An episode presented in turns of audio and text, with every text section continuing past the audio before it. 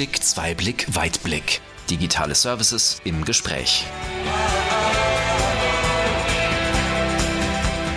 Hallo zusammen, herzlich willkommen zu unserer neuen Episode unseres Podcasts Einblick, Zweiblick, Weitblick, digitale Services im Gespräch. Heute sprechen wir darüber, was bei der Umstellung einer Fertigung in eine autonome Fertigung wichtig ist. Was versteht man überhaupt unter Autonomie in dem Bereich? Was gilt es zu beachten? Und was sind dabei auch die größten Herausforderungen? Und mit dabei als Gäste sind Tobias Schlinzig, Teamleiter für Roboterautomatisierung bei Siemens und ein weiterer Tobias, Tobias Morlock, Bereichsleiter für Prozesse und Technologien in der Fertigung bei Siemens, beide ansässig in Rastatt. Ja, schön euch dabei zu haben. Stellt euch gern noch mal etwas genauer selbst vor. Ähm, Tobi, magst du einfach mal beginnen? Ja, genau. Hallo Katja, ich bin seit sechs Jahren, wie du gesagt hast, für die Roboterautomatisierung bei uns in Rastatt zuständig. Ähm, das heißt, mein Team entwickelt und baut selbst Roboter-Applikationen und gemeinsam mit den Kollegen aus der Fertigungsplanung arbeite ich nun jetzt seit mehreren Jahren auch dran, unsere Vision der autonomen Fertigung in Rastatt Realität werden zu lassen. Ja, dann würde ich weitermachen. Mein Name ist Tobias Mollock. Ähm, ich bin am Standort in Rastatt im Bereich Manufacturing für alle Prozesse und Technologien verantwortlich. Ähm, dazu gehört die Industrialisierung von Produkten, aber auch das Anfertigen von Betriebs- und Prüfsmitteln sowie die Automatisierung und die Digitalisierung von Prozessen. Und auch das Thema, über das wir heute reden möchten, die autonome Fabrik. Perfekt. Bevor wir auf die autonome Fabrik eingehen, lasst uns erst noch mal ähm, bitte darüber sprechen, was ihr denn überhaupt in Rastatt produziert. Was wird da hergestellt? Ja, der Standort in Rastatt gehört ja zu, zu Siemens Building Products. Wir stellen dort Geräte und Lösungen für das Thema Heizen, Lüften und Klima her.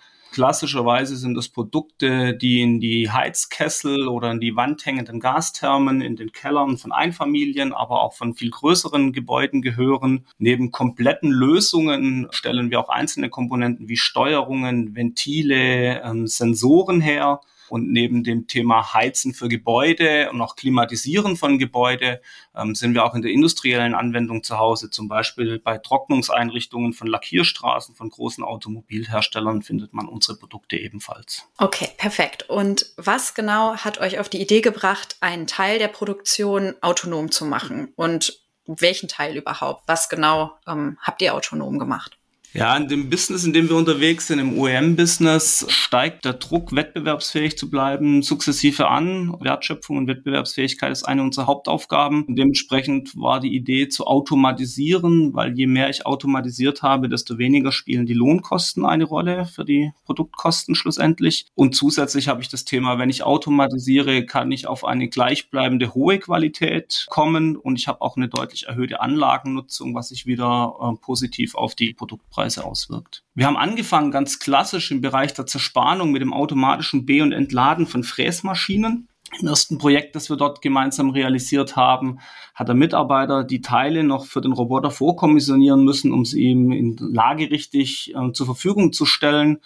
Ähm, das heißt, wir hatten dort zwar eine Automatisierung, auch mit einem gewissen Autonomiegrad, dass die Maschine über mehrere Stunden alleine arbeiten kann, aber halt eben nicht das, was wir unter autonomer Fertigung verstehen. Im nächsten Projekt haben wir uns dann überlegt, wie wir diese manuellen Tätigkeiten eliminieren können. Und wir sind dann auf das Bin-Picking aus dem Gebinde des Lieferanten gekommen, das praktisch mit einem Vision-System die Gehäuserohlinge in der Gitterbox erkannt werden können und dann der Roboter die Teile direkt aus der Gitterbox aus dem Schüttgut heraus pickt. Und dann war es eigentlich eine logische Schlussfolgerung, sich Gedanken zu machen, na, wie kann ich denn jetzt auch noch diese Gitterboxen, also den Materialnachschub in die Zelle und aus der Zelle heraus automatisieren realisieren. Das haben wir dann mit dem dritten Projekt realisiert. Und jetzt sind wir an einem Punkt, wo wir schon von, von einem doch sehr hohen Autonomiegrad reden, weil wir haben jetzt nur noch manuelle Eingriffe, wenn wir die Spannmittel in den Bearbeitungszentren rüsten müssen. Und der Wechsel von einer Gitterbox und von Ladungsträgern kann jetzt schon automatisiert erfolgen. Das heißt, wir haben einen Autonomiegrad von nicht nur mehreren Stunden, sondern über, über Tage hinweg, wo wir autonom fertigen können.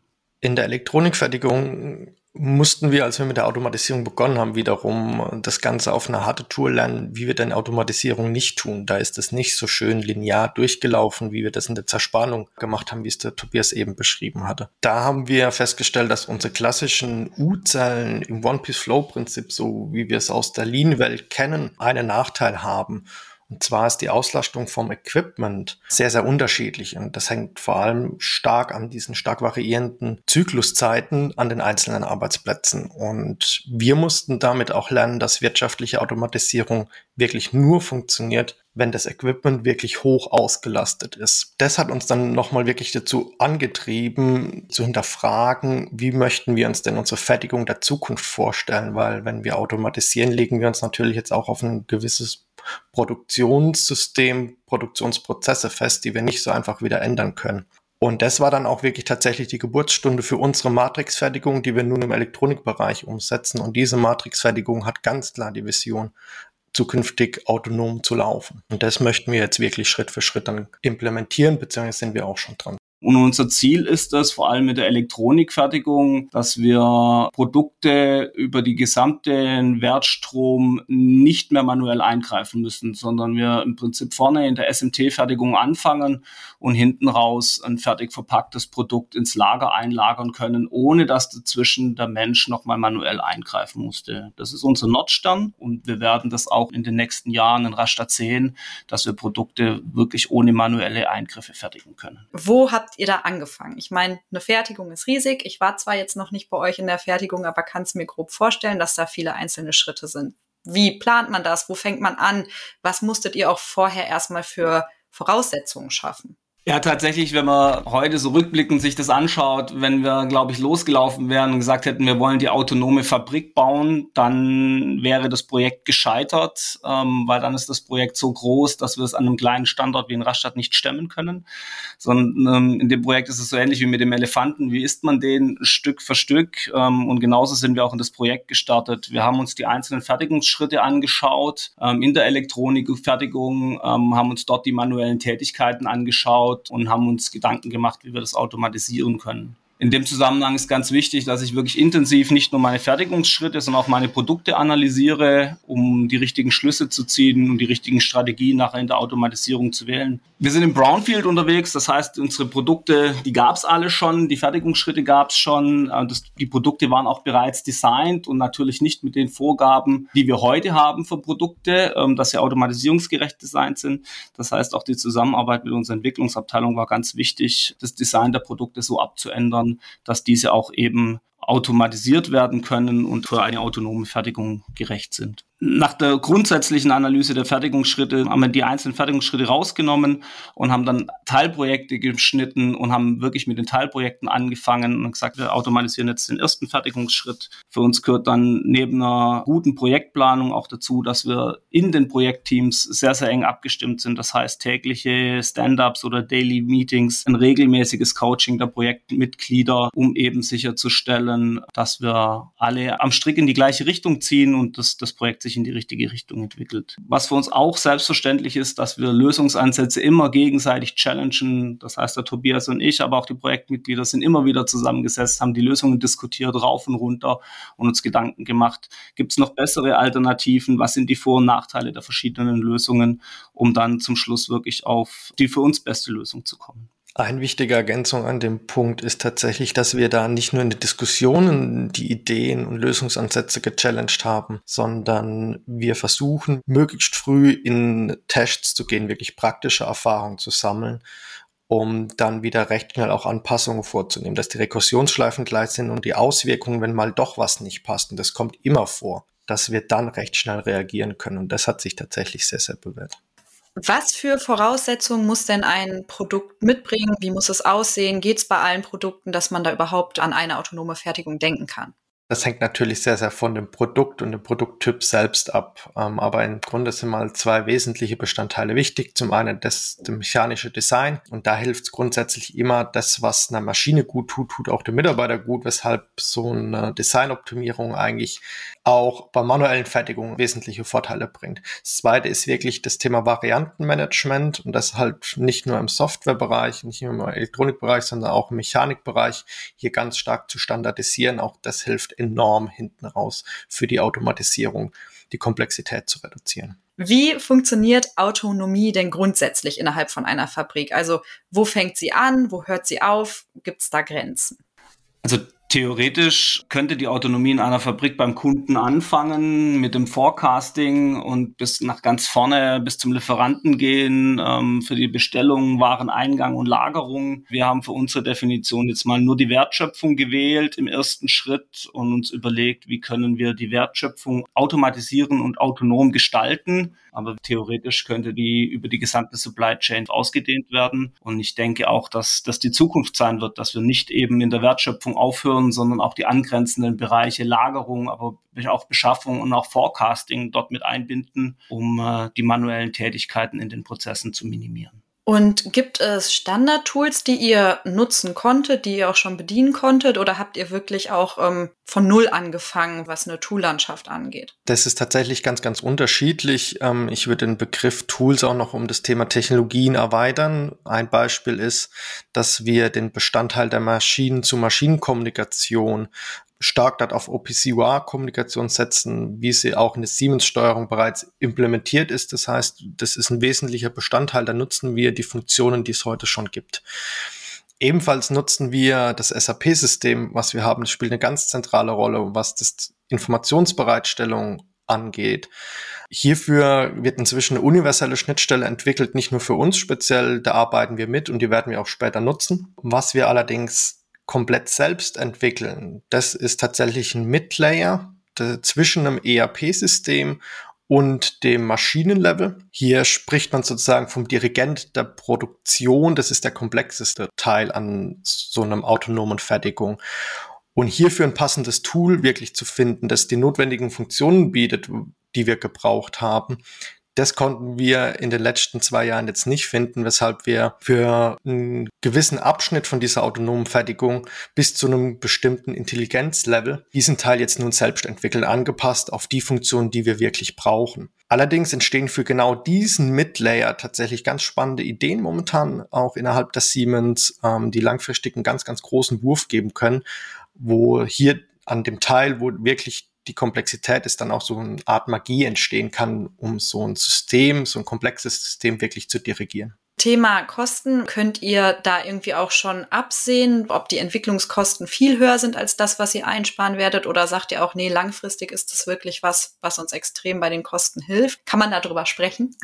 Absolut. Also durch die höhere Anlagenauslastung, vor allem wenn wir jetzt über die Matrixfertigung in der Elektronik reden und durch die Standardisierung in der Automatisierung rechnet sich das auf jeden Fall. Ich bin mir auch ziemlich sicher, dass wir innerhalb des Siemens heutzutage keine Projekte mehr realisieren, nur weil es geht oder weil wir es können, sondern wir realisieren Projekte nur noch aus wirtschaftlichen Gesichtspunkten, weil wir eben am Ende des Tages damit Geld verdienen. Wir konnten jetzt in den ersten Projekten, die wir bereits realisiert haben, trotz der Investitionen die Fertigungskosten um 50 bis 65 Prozent reduzieren. Und was da für uns ähm, absolut hilfreich ist, das ist diese Philosophie der kleinen, planbaren und handhabbaren Schritte. Und nach jedem Schritt validieren wir die Schritte, wir testen das ausgiebig und erst wenn der Schritt sauber abgeschlossen ist und funktioniert, starten wir das nächste Projekt und integrieren das nächste Projekt. Damit sind wir auf dem Papier ein bisschen langsamer, wie wenn wir ein großes, komplexes System mit einem Big Bang einführen. Aber für uns hat sich das absolut bewährt, diese kleinen Schritte, weil die Komplexität für uns damit beherrschbar wird und wir das mit der Mannschaft, die wir haben, dann auch so realisieren können. Und ein weiterer Vorteil ist, dass wir eben auch die Leute in der Fabrik sukzessive mitnehmen können mit vielen kleinen Schritten und nicht mit einem großen, mit einer Revolution, sondern mit vielen kleinen Evolutionsschritten.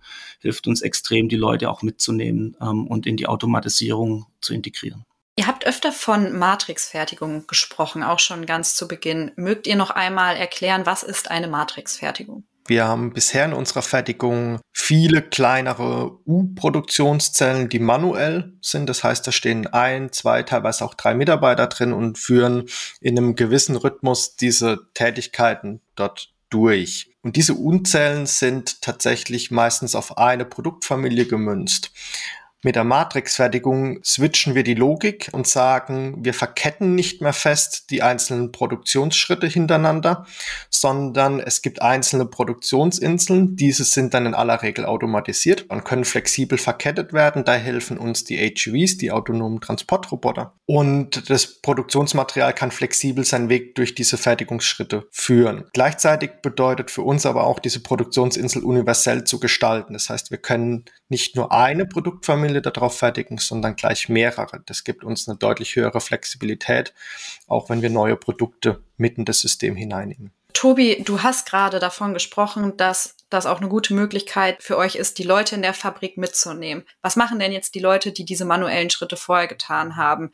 Ähm, wie offen sind die auch dafür, dass alles autonom wird? Welche Aufgaben übernehmen die jetzt? Im besten Fall bedeutet sowas ja nicht gleich negative Konsequenzen. Mögt ihr vielleicht auf den Aspekt auch einmal ein bisschen eingehen?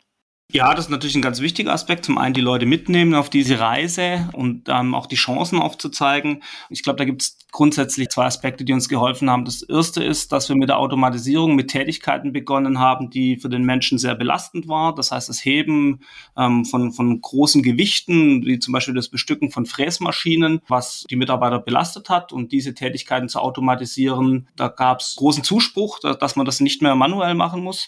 Ähm, oder auch Tätigkeiten wie zum Beispiel den Lackier Lackierstraßenroboter einzusetzen und dort nicht mehr manuell zu lackieren, weil das Arbeiten der Lackierstraße mit Atemschutzgeräten vor allem im Sommer auch ähm, nicht gerade zu den zu den schönsten Aufgaben gehört. Und das zweite Thema ist, dass die Siemens AG in Deutschland, der den Zukunftsfonds auf die Reise geschickt hat, schon vor etlichen Jahren, um eben die Belegschaft auf den Strukturwandel vorzubereiten. Und in dem Zusammenhang haben wir in Rastatt vor zwei Jahren ein Projekt gestartet, um die Produktionsmitarbeiter weiter zu qualifizieren zu Facharbeitern, weil die brauchen wir in Zukunft mehr. Wir alle hören ja jeden Tag vom Fachkräftemangel. Wir erleben das auch in unserer Fabrik. Je mehr wir automatisieren, desto mehr Fachkräfte brauchen wir, um eben diese Systeme zu betreuen, zu warten, zu entstören, im Zweifelsfall auch mal. Und da haben wir, wie gesagt, vor zwei Jahren ein Projekt gestartet, um Produktionsmitarbeiter zu Facharbeitern, zu Mechatronikern weiter zu qualifizieren. Ähm, und somit haben wir die, die Brisanz ein bisschen rausgenommen, dass dort Tätigkeiten wegfallen, ja, aber auf der anderen Seite kommen Tätigkeiten dazu, die sind sogar besser bezahlt, ähm, die sind körperlich nicht so belastend, ähm, die sind nicht so, ich sage es mal bösartig, so langweilig, weil sie sich immer wieder wiederholen. Wenn ich hundertmal am Tag ein Gehäuse in eine Maschine einlegen muss, dann ist das deutlich weniger spannend, wie wenn ich ähm, als Instandhalter tätig bin oder vielleicht sogar als Planer tätig bin, um solche Prozesse eben zukünftig planen zu können. Cool.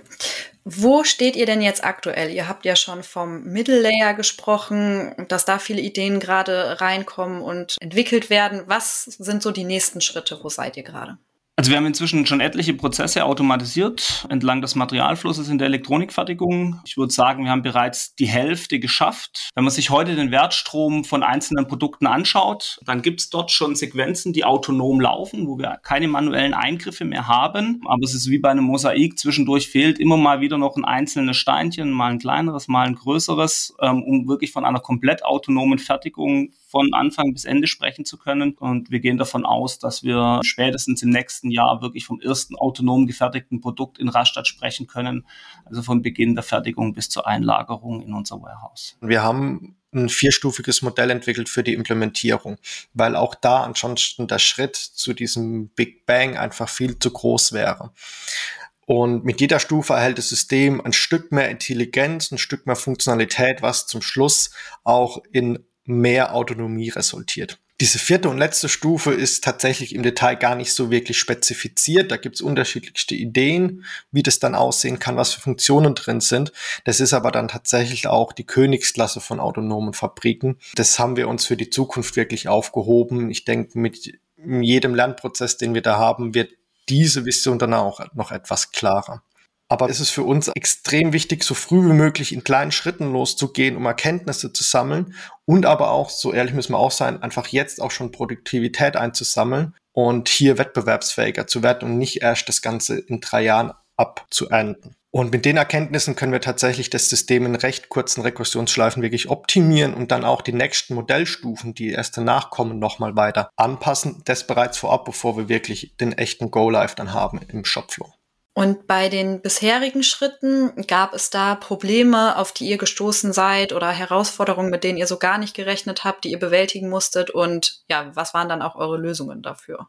Ja, tatsächlich, wenn man an solche Großprojekte rangeht, geht natürlich nichts ohne Probleme. Was wir deutlich unterschätzt haben, ähm, sind diese ganz vielen kleinen Entscheidungen, die ein Mensch, die, wenn er jetzt in der manuellen Produktionslinie steht und arbeitet, ganz alltäglich trifft in der Steuerung, in der Ausführung von dieser Tätigkeiten, in der Steuerung von der Produktionslinie. Das nimmt man so von außen gar nicht wahr. Das sind teilweise auch sehr, sehr logische, kleine Entscheidungen.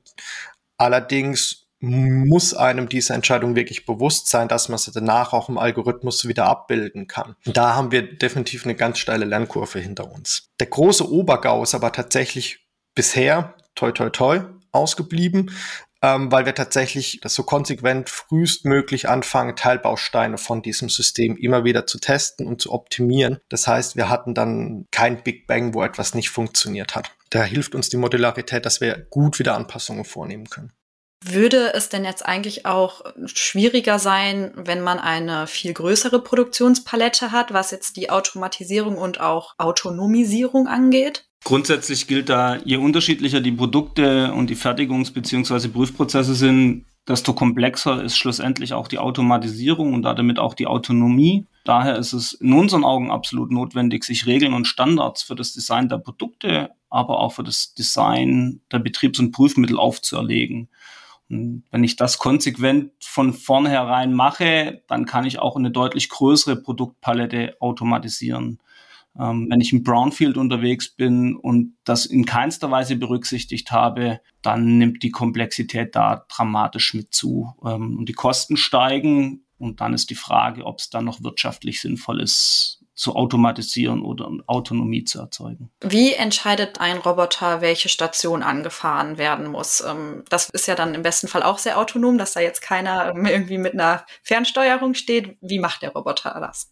Grundsätzlich gilt die oberste Regel, die es zu implementieren gilt, ist die Bottleneck-Anlage einer Produktionsinsel, das kann dann zum Beispiel eine Prüfanlage sein, wirklich zu 100 Prozent auszulasten. Das ist das große Ziel. Und darauf ist das ganze Anlagenkonzept von vornherein schon mal ausgelegt. Zum Beispiel mit Doppelgreifern, dass man wirklich zwei Teile gleichzeitig handeln kann.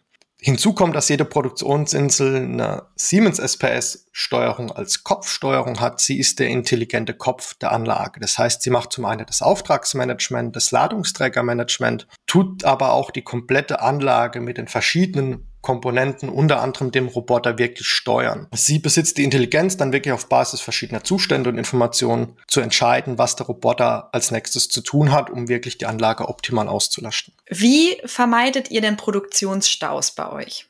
Also in der, in der autonomen Fertigung vermeiden wir die Produktionsstaus durch eine nivellierte Planung an der SMT-Fertigung. Darüber hinaus werden wir den Materialfluss in der Elektronikfertigung immer wieder simulieren. Ähm, damit erkennen wir die Engpässe und können dann die Standardfertigungswochen entsprechend anpassen, um die Staus vor den Engpassmaschinen zu vermeiden. Wenn sich zum Beispiel aufgrund von Portfolioverschiebungen oder von Wachstum, neuen Kunden sich die Volumina so verschieben sollten, dass wir nicht mehr reagieren können, dann sind wir aufgrund der Standardisierung in der Lage, sehr schnell die Engpassmaschine zu duplizieren, um dann wieder ausreichend Kapazität an den Engpässen zur Verfügung zu stellen. Welche Rolle spielt denn hier auch die Simulation für künftige Weiterentwicklungen? Die Simulation greift an zwei Punkten bei uns an. Das ist das ganze Thema Simulation des Produktionssystems hinsichtlich Wertstrom, Durchsatzanalyse. Der zweite Punkt wiederum ist, wenn wir automatisierte Produktionsanlagen entwickeln. Da haben wir in den vergangenen Jahren uns natürlich erstmal auf die einfachen Use Case gestürzt, die Low-Hanging Fruits abgeerntet und haben dann jetzt aber mit zunehmender Ausweitung von der Matrix-Produktion bereits gemerkt, dass die Anwendungen einfach komplexer wird. Und dabei gilt, je komplexer eine Anwendung, desto wichtiger und auch umfassender wird einfach eine Simulation, weil einfach gewisse Grenzen ausgelotet werden müssen von so einem System und man nicht so viel Reserven in einem Automatisierungssystem hat. Und was sind eure nächsten Schritte? Zum Teil haben wir das ja schon ein bisschen durchklingen lassen. Was sind konkrete nächste Schritte? Wo gibt es Fernziele? Was könnt ihr da schon sagen? Ganz konkret die nächsten Schritte, da bereiten wir die nächste Stufe von dem Intelligenzmodell vor, wo wir dann deutlich mehr Autonomie mit in das System reinbringen. Das testen wir jetzt bereits gerade und aber auch das Austest und Rollout in die komplette Fabrik wird uns die nächsten Monaten auf jeden Fall beschäftigen. Mit den ganzen Erkenntnissen, die wir momentan in der Praxis wirklich gewinnen, versuchen wir diese langfristige Vision klarer auszugestalten. Da kommen dann auch ganz neue Möglichkeiten auf, wie wir eine Produktion wirklich dirigieren können. Zum Beispiel durch eine intelligente Priorisierung. Da kann man dann zum Beispiel auch solche Gedankenspiele ansetzen, dass wirklich ein KI-Algorithmus ansetzt auf Basis der entstehenden Produktionsdaten und daraus lernt mit dem Ergebnis der Produktionsperformance am Ende und zukünftig vielleicht ein KI-Algorithmus diese Produktion steuern kann das sind dann wirklich die Ideen, die ganz, ganz langfristig als Potenzial noch da liegen. Wir stellen uns jetzt mal vor, dass vielleicht gerade eine Person zuhört, die sagt, hey, ich arbeite selbst in dem Bereich, ich sehe da Potenzial, dass auch wir uns in Richtung autonome Fertigung bewegen. Welchen Rat würdet ihr so einer Person mitgeben? Ich würde ihm auf jeden Fall empfehlen, sich als allererstes seine Produkte und seine Prozesse anzuschauen und auch zu optimieren. Wir haben festgestellt, dass sich über die Zeit immer wieder einzelne Tätigkeiten eingeschlichen haben, wo der Mensch nebenher Aufgaben miterledigt, die er, wie zum Beispiel Sichtkontrollen, die er einfach so mitmachen kann, die ein Roboter aber vor gewisse Herausforderungen stellt. Von daher gilt, ähm, je schlanker, je leaner die Prozesse sind, desto einfacher ist nachher auch die Automatisierung. Und was daran ganz spannend ist, Lean wurde ja von dem einen oder anderen schon tot gesagt, in der Automatisierung braucht man das nicht. Nee, genau das Gegenteil ist der Fall. Ich brauche auch in der Automatisierung Linie-Prozesse, weil ich sonst in der Automatisierung oder in der Autonomie vor ja, viel zu komplexe Probleme gestellt werde, die ich dann nur mit einem extrem hohen Aufwand ähm, und finanziellen Mitteln gelöst bekomme. Ja, vielen Dank für eure Zeit, das Gespräch und diesen intensiven Einblick in die Welt der autonomen Fertigung bei euch in Rastatt. Ich wünsche euch natürlich weiterhin ganz viel Erfolg und bin auch sehr gespannt, was für Lösungen ihr in Zukunft noch in die Richtung entwickelt und auch umsetzt bei euch. Und wer weiß, vielleicht gibt's ja dann irgendwann mal einen Teil zwei. Ja, vielen Dank fürs Mitmachen. Ja, vielen Dank, Katja, für die Einladung. Auch vom zweiten Tobias, Katja, vielen, vielen Dank für die spannende Erfahrung. Hat sehr viel Spaß gemacht heute mit dir. Super. Ja, es war auch mal außergewöhnlich, äh, zwei Personen mit dem gleichen Vornamen dabei zu haben, aber ich hoffe, Sie können da auch äh, immer ein bisschen nachvollziehen, wer hier gerade spricht. Generell, wie immer, Sie finden weiterführende Infos bei uns in der Service-Digithek und dann freue ich mich auch, wenn es wieder heißt, ähm, Einblick, Zweiblick, Weitblick, digitale Services im Gespräch. Unsere nächste Folge erscheint dann am 1. März.